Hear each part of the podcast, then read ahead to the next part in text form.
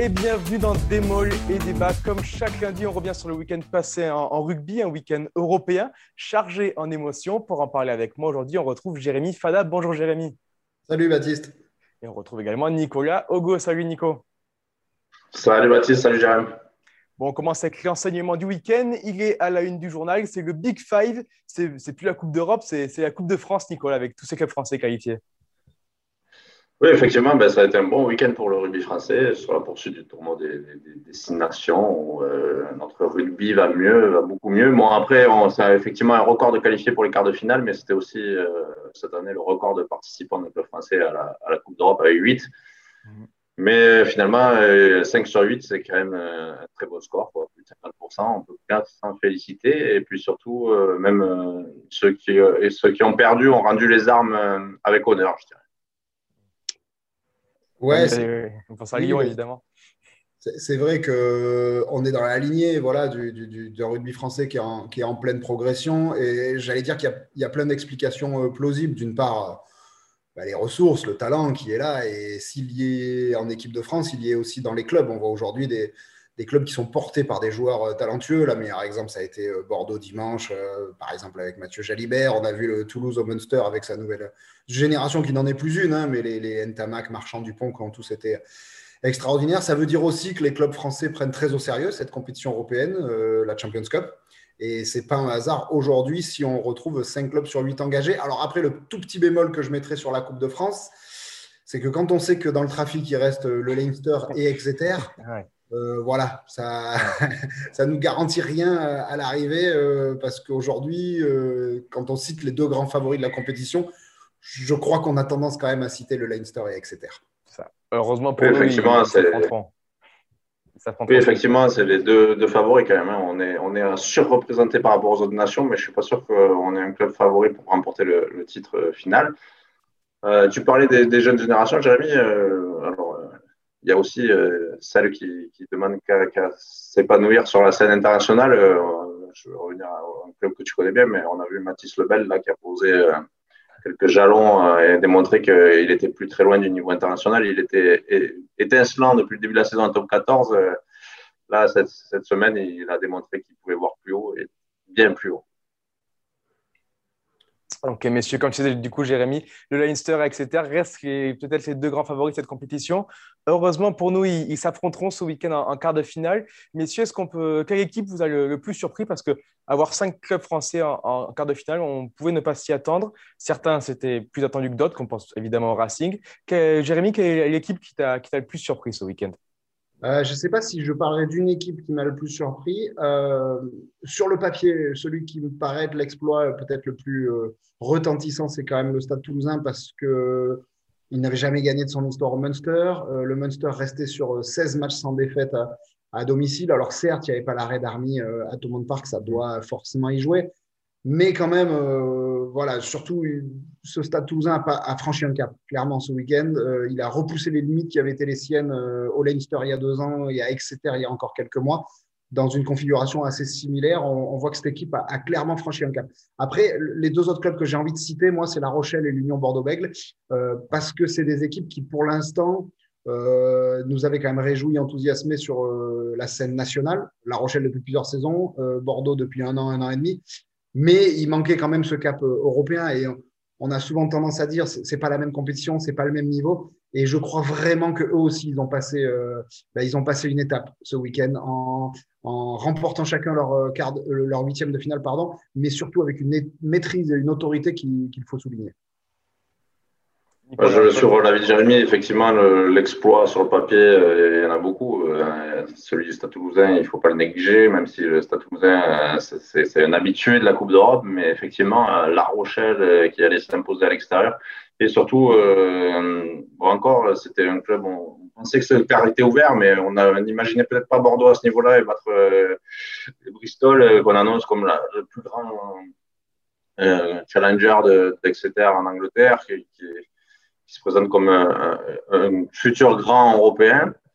Que on avait très peur pour Bordeaux, qui, avait moins de garanties, qui avait présenté moins de garanties ces dernières semaines. au niveau du jeu et au niveau de, du rendement. Et, au final, ils ont fait quand même un, grand match. ce dimanche face à Bristol. Et, vraiment, c'était celui où peut-être j'aurais pas misé une pièce avant le début du week-end. Il y a un match dont on n'a pas parlé encore du côté des Français. C'est Clermont qui, a, dans, son style à lui, a réalisé un exploit. Est-ce que, c'est, est-ce que les Clermontois vous ont déçu quand même ce week-end malgré, malgré la victoire? Ils étaient favoris à l'extérieur chez les London Wasps et ils ont dû batailler jusqu'à la 84e minute pour finalement s'imposer. Jérémy, comment tu as vu la, prestation des Jaunards bah, Elle est pleine de paradoxes. Euh, après, favori, moi, je ne suis pas certain. Parce mhm. que les Wasps, c'est une équipe un petit peu irrégulière, certes, mais qui quand même est en train de redorer le blason euh, depuis pareil une grosse année en, en, première chip, qui a des vrais talents. On sent que c'est une nouvelle aventure pour les Wasps. Euh, et puis le côté irrégulier, Clermont là aussi. Oui. Voilà, il a mangé un petit peu son pain noir hein, depuis, depuis un an et demi. les Clermontois, on sait ce dont ils sont capables. Ils connaissent cette scène européenne. Ils ont encore des talents extraordinaires. Mais cette inconstance, on l'a vu aussi sur ce match. Euh, c'est peut-être le, club français qui a fait le match le moins abouti sur le plan collectif mmh. ce week-end. Il n'empêche, euh, cette dernière action, elle est ultra révélatrice euh, d'un talent d'équipe, mais aussi d'un caractère. quoi. Et ce qui a peut-être manqué des fois au Clermontois, ce caractère-là, aller, aller, aller chercher cette victoire en repartant de ses 22, après en allant glaner, je crois, deux pénalités, des pénalités, en enchaînant les séquences, les temps de jeu avec un Damien Penaud, euh, bon, on peut dire euh, ce qu'on veut, il a des hauts débats, mais sur cette dernière action, à chaque fois qu'il a touché le ballon, il a fait avancer son équipe. Et ils vont gagner. Donc, euh, à l'arrivée, oui, match imparfait des Clermontois, mais alors chapeau quand même d'avoir été arraché ce succès. Nicolas, qu'est-ce que tu as pensé de cette rencontre? Ils sont effectivement sur les mêmes prestations que ces dernières semaines. Ils ont un potentiel exceptionnel, clairement. Il faut quand même souligner que ça imposait toujours à l'extérieur en Angleterre, euh, dans un match à coup près, c'est un exploit, quoi qu'il arrive, même si on part avec euh, peut-être un statut un peu plus de favori ou même face à une équipe anglaise qui paraît moins armée euh, que, par le passé. Mais non, je trouve que c'est vraiment un exploit. Ils ont été un peu plombés par des, petites erreurs individuelles, clairement, euh, comme souvent depuis ces dernières semaines. On voit qu'il y en a toujours un qui, fait une petite boulette. Euh, et donc, il faut partir avec un handicap. Et franchement, par contre, ils ont, comme disait Jérémy, une force de caractère collective qui leur permet de, se redresser euh, quand ça va pas très bien. Moi, je les avais vus à Agen jouer. ils avaient été, euh, pour pas dire euh, nuls, mais vraiment pas très bons pendant 40 premières minutes. Et ils avaient réussi à, renverser la situation grâce à aussi deux exploits, un caractère collectif assez important. Et je crois que ça leur colle bien. C'est l'équipe J'aimerais pas les affronter euh, sur un match couperé, euh, que ce soit en Coupe d'Europe ou en phase finale de top 14 cette saison, parce que quand elle commence à dérouler et qu'ils font moins de petites boulettes individuelles, et eh ben ça, ça marche très très bien. D'accord, très bien. On en reparlera plus tard dans, dans les pronos. Mais donc, deuxième week-end européen consécutif ce week-end avec quatre affiches, deux franco-françaises. Donc voilà, deux clubs français déjà assurés d'être en demi-finale. On prend, on passe à la question qui fâche. on reste sur la, la, Champions Cup et on se pose la question la Coupe d'Europe, après l'incident de Toulon, qui, on vous rappelle, a, perdu sur tapis vert à cause d'un cas de Covid, cette Champions Cup a-t-elle encore une légitimité? Vous avez deux avis assez partagés là-dessus. Qui commence? Allez, Nicolas, je te laisse envoyer euh, ton, ton, point de vue sur cette, question-là. alors moi, je veux bien qu'on prenne, qu'on nous fasse n'importe quelle formule. Euh, voilà, on a fait que deux matchs de, de, de, de phase de poule et puis on a, on a réussi à trouver des, huitièmes de finale à partir de ça, à partir de, gens qui avaient gagné sur tapis vert.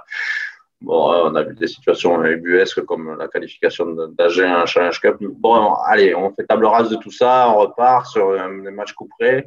Et là, euh, bim, euh, sur, le point du bec, là, dès, la première journée, tout le monde ne peut pas jouer euh, pour un point de règlement assez exceptionnel, comme quoi un joueur de première ligne avait été testé positif en milieu de semaine, puis négatif, mais comme il était en contact avec les premières lignes, c'était des cas contact avéré. Bon, finalement, ils ne peuvent pas jouer. pour moi, ça, ça, quand même ça jette euh, quelque chose qui n'est pas sympa sur cette Coupe d'Europe et sur ceux qui sont toujours en liste, parce que qu'est-ce quelle, va être euh, la saveur de cette victoire-là quand on sait que des équipes peuvent être éliminées comme ça sur tapis vert Ça, c'est vraiment euh, quelque chose. Ben, il faudra l'expliquer. Oui, papa, on a gagné cette année-là la Coupe d'Europe, mais pourquoi elle compte moins? Ben, Parce que à Toulon, qu'est-ce qui nous dit que Exeter la semaine prochaine ne va pas pouvoir jouer? Donc, voilà, c'est vraiment trop étrange ça pour, pour un point de règlement qui me paraît quand même très bizarre pour Toulon. Ben, par exemple, Jérémy va pouvoir en parler de Toulouse qui n'a pas pu aligner son troisième ligne.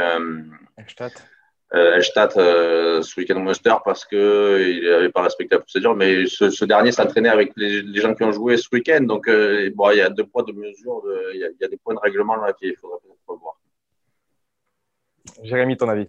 Bah, Alors, euh, que, que la Champions Cup en ait pris encore un sacré coup dès vendredi alors que les huitièmes de finale n'aient pas démarré, oui. Mais en fait, je vais vous dire, elle a pris un sacré coup avant même que la saison attaque voilà, euh, Nico l'a très bien dit. Euh, bon, a été, on a changé de formule deux, trois, euh, quatre fois, j'en sais rien.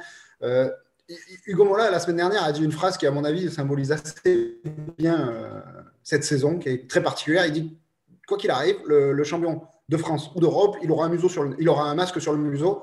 Moi, je veux bien faire partie des mecs qui, sur la photo qui ont le masque. on, sait parce qu'en top 14, l'inéquité et l'injustice, j'allais dire, c'est quelque part, c'est la même. Euh, il y a des clubs qui ont été fermés pendant un mois. Euh, je pense à Lyon, je pense à Castres, qui ont perdu beaucoup de points pendant ces temps. Je pense à, Bayonne. Euh, il y a eu des cas de Covid en équipe de France. On a rajouté un doublon. Enfin, je veux dire, cette saison, elle est comme aucune autre et elle est totalement imparfaite. Et à l'arrivée, quel que soit celui qui gagne la Coupe d'Europe, tout le monde lui remettra par la figure qu'il a remporté une Coupe d'Europe. La Coupe Covid, si on veut. OK. Par contre, moi, j'ai envie de défendre une théorie, c'est qu'il faut absolument qu'elle aille au bout.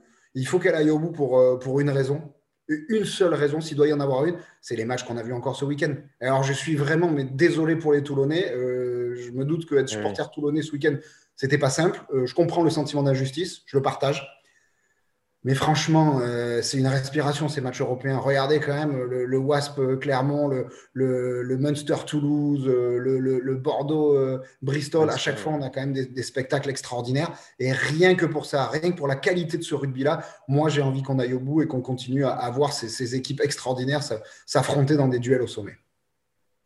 effectivement, je suis d'accord avec toi sur la qualité des matchs. C'est exceptionnel, la qualité des matchs, des scénarios de ce week-end on a envie euh, presque d'être déjà samedi prochain, de voir ce que va donner ces quarts de finale. Et même, euh, on se rend compte que les matchs à élimination directe, euh, qu'on a un peu éliminé du, rugby au fur et à mesure pour en avoir de moins en moins, ça offre quand même des spectacles géniaux. Quoi.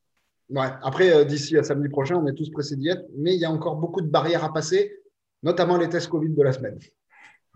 Ce qu'on peut, peut-être reprocher à, cette Coupe d'Europe, Jérémy, même si tu l'as dit, il y a aussi l'injustice en top 14, c'est qu'au moins le top 14 a, laissé la chance à, ces équipes de jouer tous les matchs et, sans, en pouvant les reporter. En Coupe d'Europe, ce n'est pas possible. Le calendrier est beaucoup trop serré. Ben oui, voilà, il y a un problème de calendrier. À un moment, euh, on peut taper sur qui on veut, mais euh, aujourd'hui, tu es confronté à, tellement de contraintes par rapport à cette situation sanitaire ce qui est dommageable, c'est qu'aujourd'hui, les règlements, ils sont hyper flous pour tout le monde. C'est-à-dire que la règle, entre guillemets, qui, qui aurait dû obliger de Toulon à jouer en, durant la phase de poule, elle l'a empêché de jouer là. Parce que Toulon avait refusé de jouer parce qu'il y avait eu des cas de Covid euh, dans l'équipe adverse durant la phase de poule. Et que là, alors qu'ils avaient isolé leur cas Covid, ça les a empêchés de jouer. On sait aussi qu'il y a les gouvernements qui, qui, qui, s'en mêlent. Et quelque part, c'est logique. Voilà, si Elstad a pas en, en, Irlande, c'est parce que le gouvernement euh, a mis en place, bon, c'est très long à expliquer tout ça, mais un délai de 14 jours pour un garçon qui a été en Afrique du Sud entre le moment où il quitte l'Afrique du Sud et qui rentre euh, en, Irlande. Or, ça faisait que 12 jours. Euh, là, on se pose la question, est-ce que ce n'est pas le gouvernement irlandais qui a imposé la non-tenue du match euh, entre le Leinster et Toulon? Tout ça, c'est hyper flou et pour le grand public, je, je comprends que c'est quelque part incompréhensible. Oui, mais bon, à un moment, le PCR aussi s'adapte à un calendrier qui est ultra serré et ils n'ont pas le choix. À un moment, à partir du moment où le, match ne peut pas se jouer, eh ben c'est des fêtes sur tapis vert. C'est terrible, c'est injuste, c'est tout ce qu'on veut, mais, c'est comme ça. Et moi, je, vraiment, pour le bien du rugby, je pense qu'on doit aller au bout et avoir un champion quand même. Aussi incertain soit-il, on doit avoir un champion. Oui, je suis d'accord. Mais le PCR a quand même pris des mesures radicales. On aurait pu essayer de décaler ce, ce match euh, de Toulon à lundi soir euh, et rejouer, le vainqueur aurait rejoué le dimanche d'après. Mais alors, le PCR a proposé a priori de jouer le dimanche, certes, mais a proposé de jouer euh, en, changeant toute la première ligne toulonnaise. Donc, il fallait que les Toulonnais amènent six nouveaux joueurs de première ligne. En gros, il fallait qu'ils amènent les espoirs. Bon, à ce niveau-là si vous mettez une ligne d'espoir, euh, au Leinster, euh, on est tous d'accord qu'ils vont éclater et que c'est même dangereux pour la santé des joueurs. D'accord, très bien, merci messieurs. On, va faire pas tout de suite cette partie sur le Champions Cup. On ferme la question qui fâche, on va passer à coup de gueule et coup de cœur. On commence avec euh, ton coup de cœur, Jérémy, sur, euh, sur un joueur toulousain. Ouais, sur, un, sur un seigneur. Euh, j'ai envie de parler de Jérôme Caino. c'est un garçon qui va avoir 38 ans, qui a été fantastique. L'autre jour au Munster, on l'a peut-être pas assez souligné. Et pourquoi parler de lui, c'est parce que ce joueur, voilà, il a débarqué en France il y a deux ans et demi. Euh, avec plus rien à prouver, quoi. double champion du monde, 81 sélections chez All Black. Et ce qu'il apporte à ce groupe toulousain, je ne sais pas si tout le monde le mesure. Euh, je crois que si Toulouse a franchi un cap, s'il a été gagné un titre, si cette équipe a, passé une étape, c'est aussi par rapport à tout ce que ce mec il apporte, et pas seulement sur le terrain, dans le vestiaire. Il fait partie de ces rares champions, et c'est vraiment rare, qui au-delà de leur qualité de sportif, euh, rendent les autres meilleurs. Aujourd'hui, Jérôme Caino, c'est un garçon qui, qui n'a plus le même niveau qu'avant, c'est normal, à quasiment 38 ans. Euh, qui a été souvent blessé ces derniers mois, qui était à court de rythme et qui, encore une fois, j'allais dire comme d'habitude, dans un grand match, a été grand. Et, moi, pour euh, suivre le Stade Toulousain depuis plusieurs saisons, euh, je peux vous assurer d'une chose, c'est qu'en plus d'être un grand joueur, c'est un mec qui a une classe incroyable. Voilà, il est d'une disponibilité, d'une sympathie, d'une gentillesse, d'une simplicité extraordinaire. Et je crois que vraiment tous les joueurs de rugby devraient s'inspirer de ce grand bonhomme. En plus de ça, il a été euh, en, concurrence euh, avec euh, Sébastien Tolofia. Et on a l'impression justement que ce n'est pas le mot concurrence entre les deux, c'est plus une, complicité, un, accompagnement du joueur plus qu'une concurrence. Jérémy. Mais c'est une succession, c'est-à-dire que Jérôme Caillot, alors je dis qu'il a rendu tout le monde meilleur à Toulouse, et c'est vrai, mais je suis persuadé que François Cross, que c'est Lévasio Tolofoy, s'ils sont aussi forts aujourd'hui, c'est parce qu'aussi ils ont côtoyé ce mec pendant trois saisons. Voilà, euh, ils ont énormément appris. Il n'y a qu'à leur parler. Euh, vous voyez toutes les interviews qu'ils ont données. Ils ont énormément appris à, ses côtés. Euh, mais en termes de sport, de rugby lui-même, il aura pu leur donner beaucoup de conseils. Mais en termes de professionnalisme, d'approche du travail, de rigueur personnelle et, voilà, il a rendu tout le monde meilleur, à commencer par les troisième lignes du status. D'accord, très bien, merci pour ce coup de cœur. On passe à ton coup de gueule, Nicolas, et on va parler un petit peu de, de challenge européen. Oui, bah, c'est la compétition. Alors là, dans cette année Covid, euh, on a l'impression que ça ne revient plus à rien. Euh, euh, on sait qu'il n'y a déjà plus aucun Français qui est engagé dans cette Challenge Cup qui est encore en course, puisque Montpellier vient a été repêché de, la Coupe d'Europe, donc n'était même pas sur la ligne de départ de cette Challenge Cup. Le dernier, c'était Agen qui était là parce qu'ils avaient gagné un match sur tapis vert à Trévise. Et bon, donc, ils ont rejoué un huitième de finale à Trévise, qui s'est soldé par une nouvelle défaite d'Agen. On ne va pas jeter la pierre aux Agenais hein, qui ont, qui d'autres chats à fouetter, surtout qu'il y avait. Alors, euh, pour vous dire où on en est de cette Coupe Covid euh, du challenge, c'est que Agen a quand même euh, tout misé sur un match des espoirs, les U21 qui jouaient match capital à Bordeaux, leur championnat respectif. Donc, les, nouveaux talents qu'on a vus monté ces derniers temps en équipe première à Agen bon, ont été réquisitionnés pour ce match euh, des U21. Et donc, euh, voilà, donc euh, c'est pour vous dire l'enjeu de, ce challenge, en tout cas l'intérêt que les clubs français y prêtent. Je suis pas sûr qu'il y a que les clubs français d'ailleurs qui prennent un peu à la légère. alors c'est très bien quand il y a une phase de poule de six matchs parce que ça permet à des équipes de, de faire jouer des jeunes. On voit certains il faudrait demander au nombre de jeunes internationaux, même qui ont débuté euh, lors de cette phase de, de, Challenge Cup. C'est très bien. Euh, je vois que euh, moi, pour suivre un peu plus Pau, on en voit beaucoup et qui, dans les deux ans, arrivent en équipe première. Donc, ça, d'accord. Mais alors là, sur, sur les matchs à élimination, autant c'est spectaculaire en, Coupe d'Europe avec un véritable enjeu, mais autant là, je crois que personne n'a envie de se faire mal. D'accord, très bien, merci Nicolas. C'est en effet dire l'intérêt qu'ont porté les HD à cette Challenge Cup ce week-end. On finit comme toujours avec euh, les pronos. On va faire un, petit tour des, des d'affiches de, Champions Cup du week-end. On va rapidement donner notre avis sur, chaque rencontre. on commence avec le, La Rochelle Sharks, Sail Sharks, de samedi à 16h30. Nicolas, quel est ton avis sur cette rencontre? Les Rochequets, euh, voilà, seule équipe française pas engagée dans un duel franco-français. Ah bah là, je vais miser sur La Rochelle qui a joué, qui, a, fait le plusieurs en gagnant à l'extérieur et qui maintenant se retrouve chez eux face à Sage. Bon, c'est une très bonne équipe en face. Mais euh, là, les Rochelais, ils sont quand même dans une super saison, hein, quoi qu'on en dise, et ils maîtrisent quand même parfaitement leur vie. Ils ont des, potentiels en plus, des, joueurs euh, qui s'affirment comme des talents individuels euh, exceptionnels. je vais miser sur une victoire de la Rochelle, sans problème. Ah, je, te, suis complètement. ça, il a impressionné aux Scarlets hier, mais celle, c'est une équipe inconstante, tout le contraire de La Rochelle, voilà, qui a eu un petit mois un peu plus difficile entre la défaite contre Toulouse et la défaite en Casse. Mais ça ils ont mangé leur pain noir, ils ont les internationaux qui reviennent, ils ont un groupe au complet, ils ont une maîtrise collective qui est remarquable. Euh, j'imagine pas du tout les Rochelais s'incliner ce week-end. Très bien. vous voyez trois clubs français en demi-finale. C'est ça la, bonne nouvelle pour commencer. On va parler du coup de l'autre duel, le, duel qui pourrait ressembler à une finale déjà. Exeter-Leinster. On l'a dit, le Leinster n'a pas joué ce week-end. Est-ce que, ça, est que ça peut jouer pour renverser le, tenant du titre Exeter, Nicolas? Euh, non, je pense pas. Je pense que justement, ça leur fait un petit trou. Euh, il faut du rythme pour enchaîner ces matchs de, phase finale. Euh, on sait que par exemple en top 14, euh, manquer le barrage pour être qualifié directement pour les demi-finales, ça en a surpris plus d'un quand il y a deux, deux, trois semaines sans match. On, se retrouve avec des sacrées surprises au niveau du rythme, etc. Euh, franchement, ils ont fait preuve de maîtrise. Ils perdaient quand même. Ils ont fait deux essais en moins de 10 minutes face à Lyon. ça aurait pu détruire n'importe quel mental. eux, ils sont revenus tranquillement et ils ont gagné largement franchement, sans se poser de questions. Ils ont un collectif vraiment. Euh, ah, moi, je les vois, mais se, défaire du Leinster, mais sans problème. Jérémy. Et eh bien, moi, je joue la petite surprise. Ah, Leinster. Euh, je trouvais que c'était moins serein cette année, quand même, même si c'est une machine, hein, attention. Mm. Mais bon, ils n'est pas premier de, première chip. Euh, ce week-end, ils ont quand même été bousculés le début de match. Alors, comme souvent avec Exeter, hein, ils ont été bousculés, ils en ont mis 40 à l'arrivée. Mais euh, le Leinster, euh, champion de Pro 14, qui a bénéficié d'une petite semaine de repos, ce qui a permis certainement à certains des cadres qui étaient incertains de se reposer, justement. Euh, je pense à Johnny Sexton.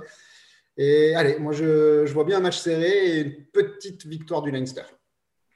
Alors pour te rejoindre, il y a juste un argument, Jérémy, c'est que effectivement, pour les Celtes, tous ceux qui participent au Pro 14, euh, ben c'est, en fait, euh, ils sont en vacances, quoi. C'est la fin de la saison euh, en cas de défaite, donc ça peut porter. j'ai vu notamment que ça avait un peu galvanisé très vite ce passage.